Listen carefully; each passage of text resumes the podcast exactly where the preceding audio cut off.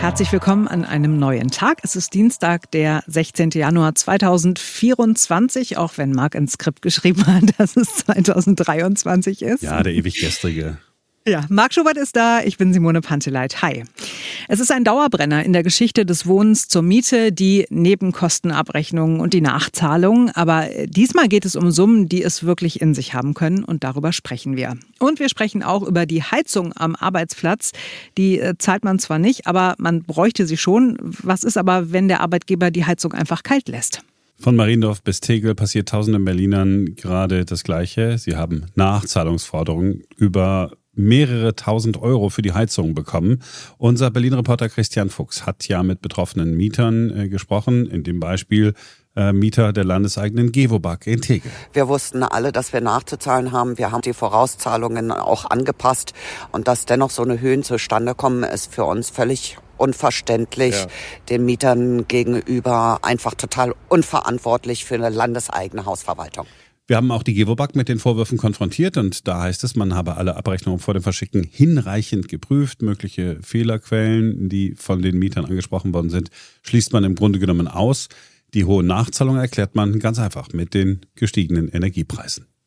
Ja, und trotzdem sind sich die Mieterinnen und Mieter sicher, dass die Abrechnungen so nicht stimmen können. Da muss irgendwas äh, schiefgelaufen sein.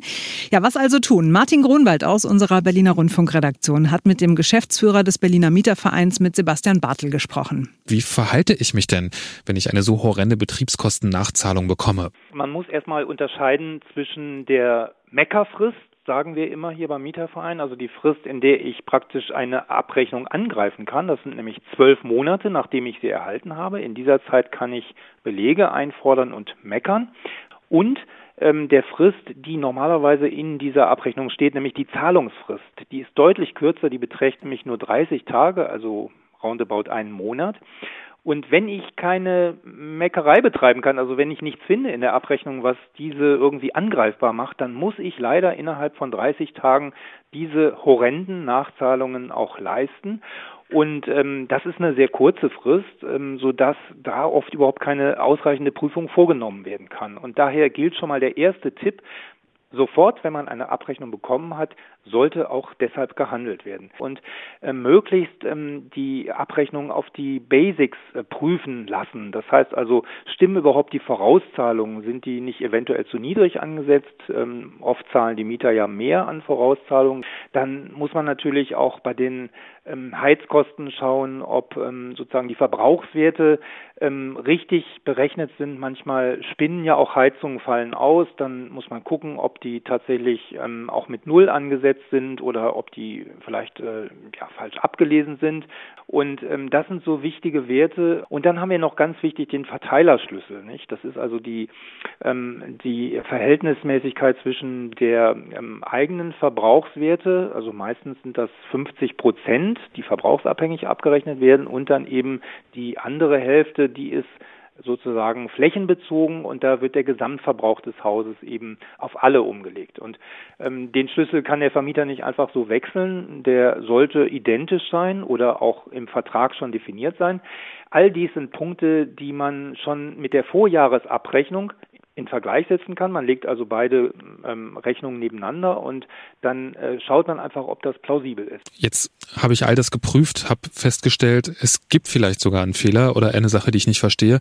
Was wäre jetzt der nächste Schritt? Ist es besser, die Nachzahlungen erstmal zu bezahlen oder erstmal zurückzuhalten?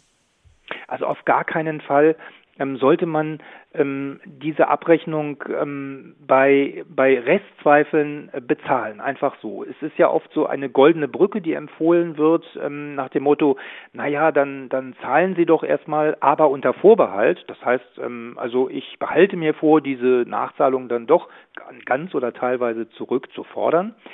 Aber das ist oft kein guter Tipp, denn ähm, ich habe dann ähm, sozusagen den Beweis zu erbringen, dass ich diesen Betrag tatsächlich vom Vermieter zurückfordern darf. Aber äh, manchmal bekomme ich ja dann ähm, Belege erst später. Und dann geht aus den Belegen vielleicht hervor, das stimmt doch was nicht. Oder andere Mieter im Haus führen einen Prozess und irgendwie erfahre ich davon und dann äh, kommt raus, na ja, da ist doch ein Fehler drin und ich habe ja den Betrag dann bezahlt. Wenn ich Belege noch nicht bekommen habe, obwohl ich sie verlangt habe, dann sollte ich den Betrag eher zurückbehalten. Gibt es denn so typische Fehlerpunkte in so Betriebskostenabrechnungen aus Ihrer Erfahrung? Ja, also fangen wir mal mit den kalten Betriebskosten an. Auch die sind ja deutlich gestiegen. In wenigen Positionen sind sie gleich geblieben, bei längerfristigen Verträgen zum Beispiel. Also das ist ähm, bei kalten Betriebskosten oft bei Aufzugskosten, Reinigungskosten, Versicherungskosten, die sehr gestiegen sind, auffällig. Und ähm, da ähm, ist es oft so, dass schon ähm, diese Kostensteigerung merkwürdig ist. Ähm, die Gerichte sagen immer wieder, also wenn das so 20, 30 Prozent äh, durch die Decke gegangen sind gegenüber der Vorjahresabrechnung, ähm, dann muss man schon mal gucken, ob das äh, wirtschaftlich ist, was der Vermieter dort ähm, gemacht hat, beziehungsweise was er hat machen lassen, welche Firmen er da beauftragt hat. Also ab einem bestimmten Sprung, und das ist so bei 30 Prozent dann schon allmählich der Fall, bei 50 Prozent aber ganz sicher, ähm, dass man da äh, sehr genau fragen sollte, welche Gründe es dafür gibt. Punkt zwei, oft sind diese Kosten überhaupt nicht im Mietvertrag vereinbart. Das heißt also, auch da lohnt ein Blick in meinen Mietvertrag, ob denn bestimmte Positionen überhaupt umfasst sind. Also da, da ist es oft bei sonstigen Betriebskosten nicht ganz klar. Da steht zwar im Mietvertrag, sonstige Betriebskosten sind vom Mieter zu tragen, aber welche das sind, steht eben nicht im Vertrag. Und dann kann der Vermieter mir solche Kosten nicht beliebig in Rechnung stellen. Drittens, ähm, die Vorauszahlungen stimmen oft nicht. Ähm, das betrifft auch gerade die kalte Betriebskostenabrechnung. Dann ähm, äh, ist auch oft ein Fehler in der Umlage von Kosten. Das heißt also, der Schlüssel, der stimmt nicht wirklich ganz, der Verteilerschlüssel der Quadratmeterzahl. Und ähm, es ist auch oft ähm, so, dass eben also die Kosten einfach nicht verständlich sind. Also mhm. da steht dann irgendwas, was ich nicht entziffern kann, entschlüsseln kann. Ähm, bei der Heizkosten- und Warmwasserabrechnung haben wir natürlich zurzeit viel größere Probleme und da gibt es auch noch mehr Fragen. Im Prinzip ähm, auch da muss man immer gucken, ob der Verteilerschlüssel eigentlich stimmt, ob die Heizung auch richtig abgelesen wurde, ob Heizkörper defekt sind oder nicht. Da darf nicht einfach so geschätzt werden, wenn ein Heizkörper ausgefallen ist. Das bedarf einer Begründung in der Regel muss ja abgelesen werden. Viele Mieterinnen, viele Mieter wenden sich ja dann an Mieterschutzbünde, Mietervereine. Was kann ich denn tun, wenn ich da gar nicht Mitglied bin? Kann ich da trotzdem Hilfe bekommen? Also ähm, es ist so, dass ähm, in den Rathäusern von Berlin also in den Rathäusern, aber auch in sozialen Einrichtungen, die der Bezirk unterhält, eben auch kostenlose Beratungen für Nichtmitglieder von Mietervereinen, auch Nichtmitglieder des Berliner Mietervereins, also Menschen, die bei uns kein Mitglied sind oder noch nicht Mitglied, die werden dort beraten. Und da sind auch zum Teil Anwältinnen und Anwälte des Berliner Mietervereins, die diese Beratung eben im Auftrag der Bezirksämter durchführen und äh, da sollte man mal auf die Webseite der jeweiligen Bezirke gehen und mal gucken, wann diese Beratungen stattfinden. Das macht, soweit ich weiß, ähm, eigentlich jeder Bezirk. Da gibt es auch Mittel vom Senat für. Und dann kann ich in eine Beratung gehen und das kostet mich überhaupt nichts. Kein Eigenanteil und nichts. Wichtig zu beachten ist nur, da kann kein Schriftverkehr für mich durchgeführt werden. Da werde ich beraten eben. Aber das ist ja heutzutage schon mal viel wert, wenn jemand meine Abrechnung überprüft und ähm, das ist, wie gesagt, kostenlos. Und wenn ich dann Bedarf habe, eben, dass jemand für mich Schriftverkehr durchführt, dann kann man ja immer noch in den Mieterverein eintreten. Wenn sich jetzt am Ende rausstellt, die Abrechnung stimmt, also es ist ähm, tatsächlich eine hohe Nachzahlung zu leisten, habe ich denn dann ein Recht auf Ratenzahlung? Ein Recht auf Ratenzahlung hat man juristisch leider nicht. Allerdings gibt es sehr, sehr viele Vermieter, denen das ähm, auch selber in den Sinn kommt und die von sich aus sogar ähm, entweder sowas anbieten oder sofort äh, darauf eingehen und sagen, ja, natürlich können wir eine Ratenzahlung machen. Das ist den Vermietern ja auch oft lieber als eben ein, ein monatelanges äh, Tauziehen um, um die Richtigkeit der Abrechnung. Allerdings muss man auch sagen, wenn ich eine Ratenzahlung ähm, unterschreibe, und das sollte immer schriftlich geschehen zu Beweiszwecken, dann habe ich mich natürlich verpflichtet, diese Abrechnung zu bezahlen. Wenn ich dann hinterher Einwendungen habe, meinetwegen, weil mein Nachbar praktisch ähm, beim Anwalt war und dem ist was aufgefallen, dann komme ich aus dieser Nummer eigentlich nicht mehr raus. Also eine Ratenzahlung sollte man entweder nur bei sehr niedrigen Beträgen machen, wo ich sage, also da lohnt sich eigentlich das Streiten nicht, oder ich bin mir sicher, dass eben ähm, eine eine Angriffsmöglichkeit für diese Abrechnung nicht besteht. Oder nun natürlich kann man auch sagen, ich will einfach meine Ruhe haben, aber bei diesen horrenden Heizkostennachzahlungen, die wir gerade haben, wäre ich persönlich vorsichtig mit einer Ratenzahlung. Es gibt ja relativ viele Fälle von Menschen, die gerade eine Beratung brauchen, auch viele Fälle von hohen Nachzahlungsforderungen.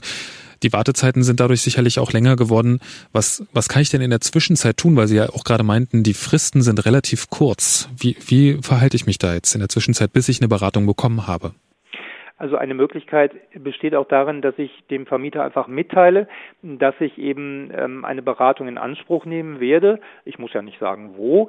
Und in diesem Schreiben dann auch darum bitte, dass ähm, die Fälligkeit hinausgezögert wird. Das heißt also, dass nicht nach 30 Tagen eben schon die Nachzahlung fällig werden soll, sondern eben, dass ich mir vielleicht ein oder zwei Monate mehr Zeit nehme, das nennt man juristisch Stundung. Das heißt also, ich, ich lasse mir im Grunde diese Nachzahlungsstunden und behalte mir aber zugleich dann noch vor, dass ich die prüfe. Das heißt, das ist kein Anerkenntnis und etwas anderes als eine Ratenzahlung, sondern ich bitte schlicht darum, dass ich ein bisschen Aufschub bekomme, bis ich mich dann nochmal äußere. Möglichst sollte man dann ähm, sehr freundlich bleiben natürlich und nicht schon signalisieren, dass man irgendwie daran rumknappst, das weiß ich ja auch noch gar nicht, nicht als Mieter. Wenn ich dann einfach eine Stundung beantrage, weiß ich ja nicht, ob die Abrechnung eben angreifbar ist oder nicht. Ja, also muss man am Ende zahlen, wenn es einfach teurer äh, geworden ist. Das ist aber schon krass, natürlich, ne, wenn da so viel Geld zusammenkommt.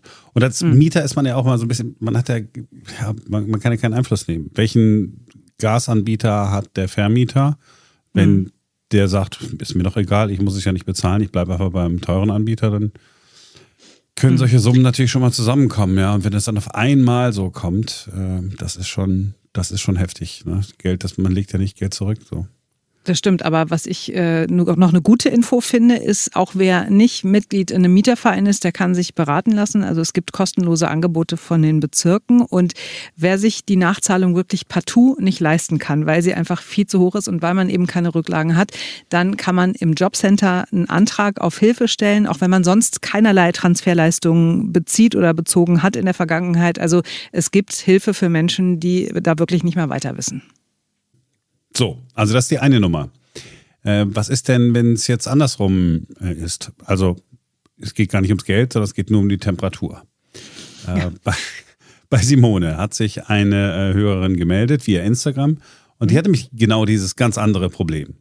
Ja, sie hat mir geschrieben, bei mir im Büro sind es, wenn ich morgens um 5.42 Uhr komme, 16,5 Grad, die Höchsttemperatur tagsüber 18,7 Grad.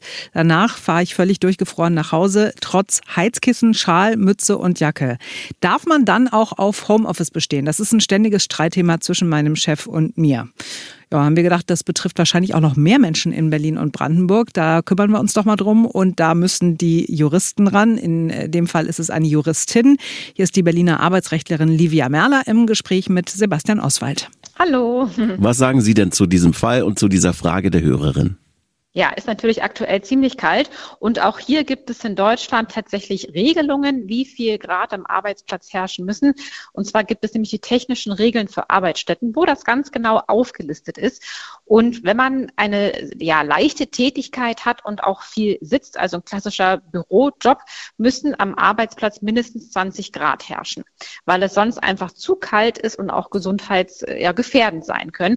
Und dementsprechend müsste man den Arbeitgeber darauf aufmerksam machen, dass dass er Maßnahmen ergreifen kann, um diese Temperaturen einzuhalten. Ganz klare Empfehlung, also nicht sofort einfach den Stift fallen lassen und nach Hause gehen, sondern wirklich dem Arbeitgeber erst einmal die Chance geben, das zu beheben. Und wenn er dann darauf nicht reagiert und diese Regel nicht einhält oder die Mindesttemperatur, dann kann man unter Umständen nachdenken, zum Beispiel von zu Hause aus weiterzuarbeiten oder auch die Arbeit niederzulegen.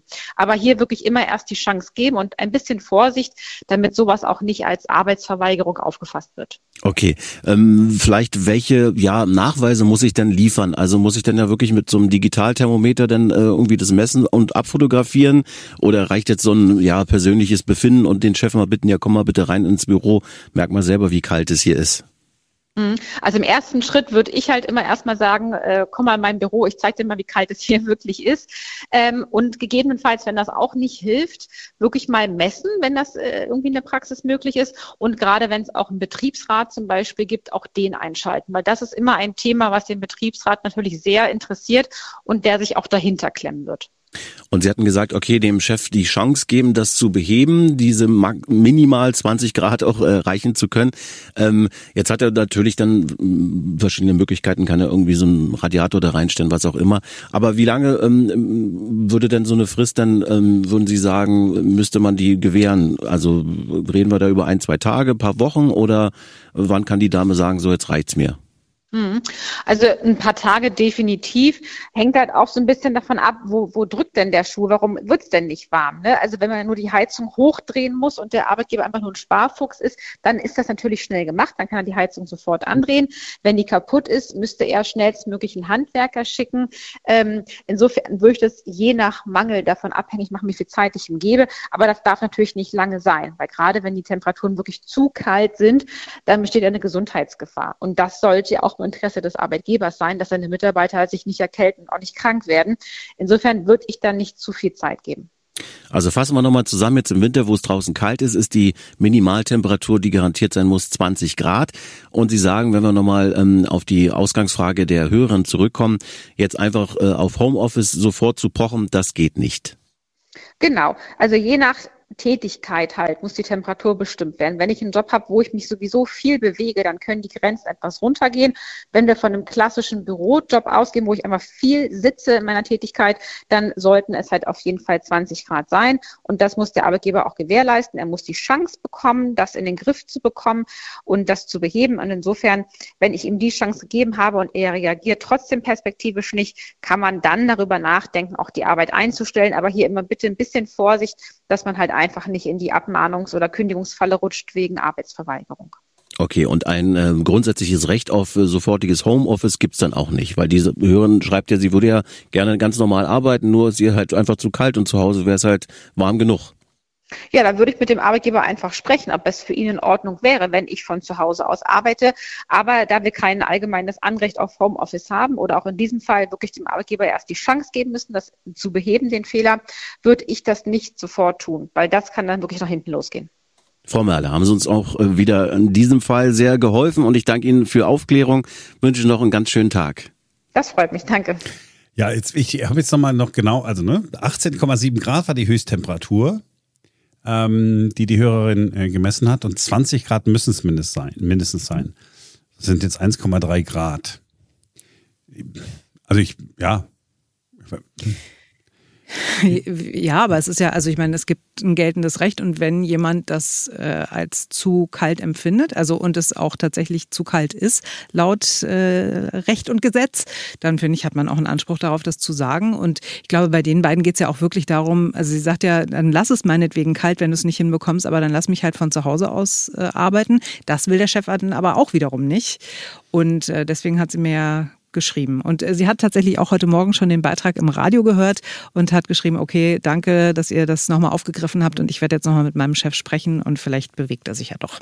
Ja, und wenn man einen Job hat, also ob man jetzt im Büro sitzt oder im, im Homeoffice, ich verstehe diese, e, diese ewige, äh, ewige Gestrigkeit nicht. Ja, wenn, wenn der Job doch derselbe ist, den man zu Hause erledigen kann, ich weiß, so Chefs denken immer, ah, dann arbeiten die Mitarbeiter nicht richtig, machen sie dann was zu essen während der Arbeitszeit. Mhm. Und ich sage ja immer, wer nicht arbeiten will, der schafft das auch im Büro. Das Kennen wir alle diese Beispiele. Ja, die schönen Beispiele, wie eine Kollegin äh, ihre Hochzeit geplant hat während der Arbeitszeit. Ja, damals war ich noch Chef. Ja. Es war schön. ja, es war nicht deine Freundin, also ne? Nein. Sie, sie blieb und, immer nur Kollegin. Auch sensationell fand ich aber, ähm, und jetzt könnte ich ja sagen, ja, ich war ja Chefredakteur, ich war ja, ist ja nicht mein Geld gewesen, ja, aber äh, wir haben doch überall in den, in den kleinen Studios ähm, so Klimaanlagen. Ne, mhm. dass man, ne, dass es auch nie zu heiß ist und nie zu kalt und nie so und so. Und am allerliebsten waren mir dann äh, die Leute, die gesagt haben, boah, ist aber ganz schön warm hier drin, die Klimaanlage auf die niedrigste denkbare Temperatur gestellt haben, immer in der Vermutung, ach, wenn ich jetzt auf minus 80 Grad stelle, dann wird es ja schneller kalt, was ja nicht stimmt, weil es ein Temperatursensor drin. Das heißt, die läuft so lange, bis die normale Temperatur erreicht ist auf der höchsten Stufe. Aber äh, das habe ich versucht zu erklären. Ich bin nicht gehört worden. Noch geiler ist dann, wenn man das, auf, wenn man die sozusagen auf minus 80, ach lassen wir sagen minus 800 Grad gestellt hat, dann sagt man so cool, ähm, habe ja meine Aufnahme beendet. Ich lasse jetzt mal die Tür auf, lasse die Klimaanlage laufen und gehe dann mal nach Hause. Genau, aber dann, wenn ich morgen wiederkomme, ist es halt gleich überall schön kalt. Das war wahrscheinlich der Gedanke dahinter. Es war gar kein Gedanke dahinter. Das ja, ist das, das Problem. Das ich, wo wir gerade so schön im Büro sind, da passt doch, ich weiß, Simone hasst es, wenn ich diese Überleitung erzwinge, mhm. aber in dem Fall liegt es auf der Hand. Ja, wenn wir, also ne, gedanklich Büro, da steht dann der Monitor, wir schauen gedanklich runter oder äh, wer gerade da sitzt, da ist doch diese äh, Tastatur. Mhm. Ein Buchstabensalat, möchte man ja sagen. Also man muss sich ja schon fragen, warum ist das nicht einfach alphabetisch geordnet? Und hier ist die Antwort. Warum sind die Buchstaben auf der Computertastatur so durcheinander angeordnet? Weil die auf der Schreibmaschine auch schon so durcheinander angeordnet waren und das hat sich ein Mensch namens Christopher Latham Scholes ausgedacht. Der war Amerikaner, Buchhalter und Schreibmaschinenbauer und hat sich 1868 überlegt, dass es wirklich ärgerlich ist, wenn sich die einzelnen Typenhebel beim schnellen Schreiben immer wieder ineinander verhaken. Deshalb hat er die Buchstabentasten, die man am häufigsten benutzt, nämlich E, T, O, A, N und I sowie Kombinationen, die sehr häufig vorkommen wie HE, TH oder ND so verteilt, dass deren Hebel sich nicht ins Gehege kommen konnten. Bei den heutigen Computertastaturen hätte man das dann wieder ändern können. Schließlich gibt's da ja keine Hebelmechanik mehr, aber das hat man nicht gemacht. Der Mensch ist schließlich ein Gewohnheitstier. Wer das äh, Glück hatte, heute früh äh, live dabei sein zu können in unserer Morning Show, äh, für den könnte es jetzt eine Wiederholung sein. Aber es gibt halt eben äh, so Geschichten, von denen ich sage, die kann man gar nicht oft genug hören. Ja.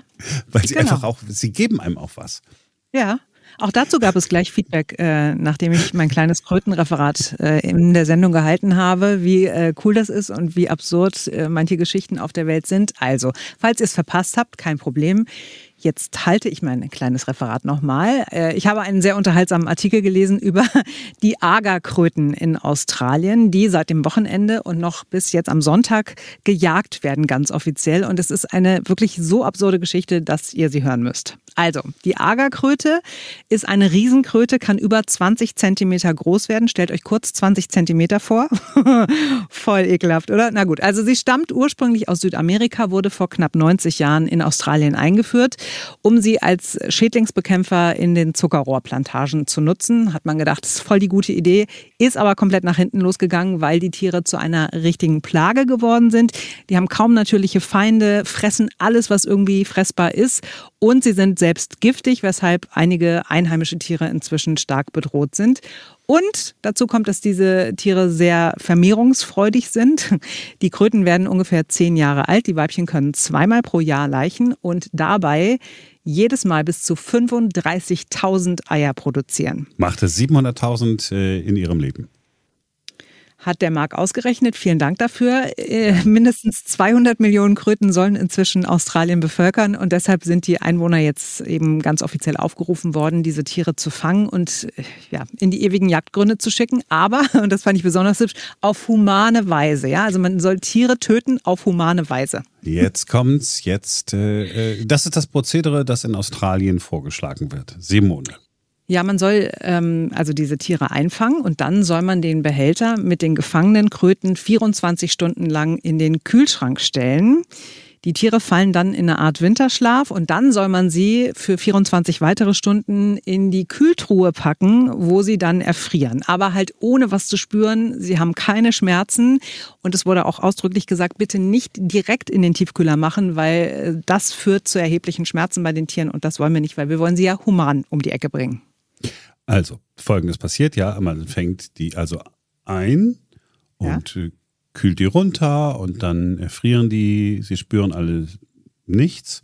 Mhm. Und dann geht man hin und brät sich ein Steak, wo die, die, also die Kuh dann, ich, ich also. Die ist nicht vorher runtergekühlt worden, nein. Nein, äh, das ist, ich meine, ne, Massentierhaltung und so weiter, müssen wir, müssen wir gar nicht drüber sprechen. Aber wenigstens äh, bei den Kröten ist man in Australien ein bisschen vorsichtiger, humaner, möchte man äh, fast sagen. Ja. Von Australien lernen heißt humanes Sterben lernen.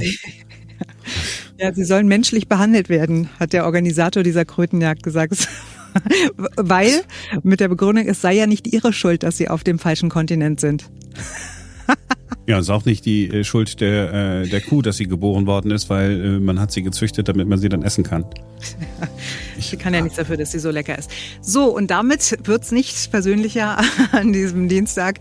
Wir wünschen euch einen schönen Tag, sind morgen wieder für euch da, denn dann ist wieder ein neuer Tag. Und dann hatte ich mal ein Referat. Kannst kaum erwarten. Hm.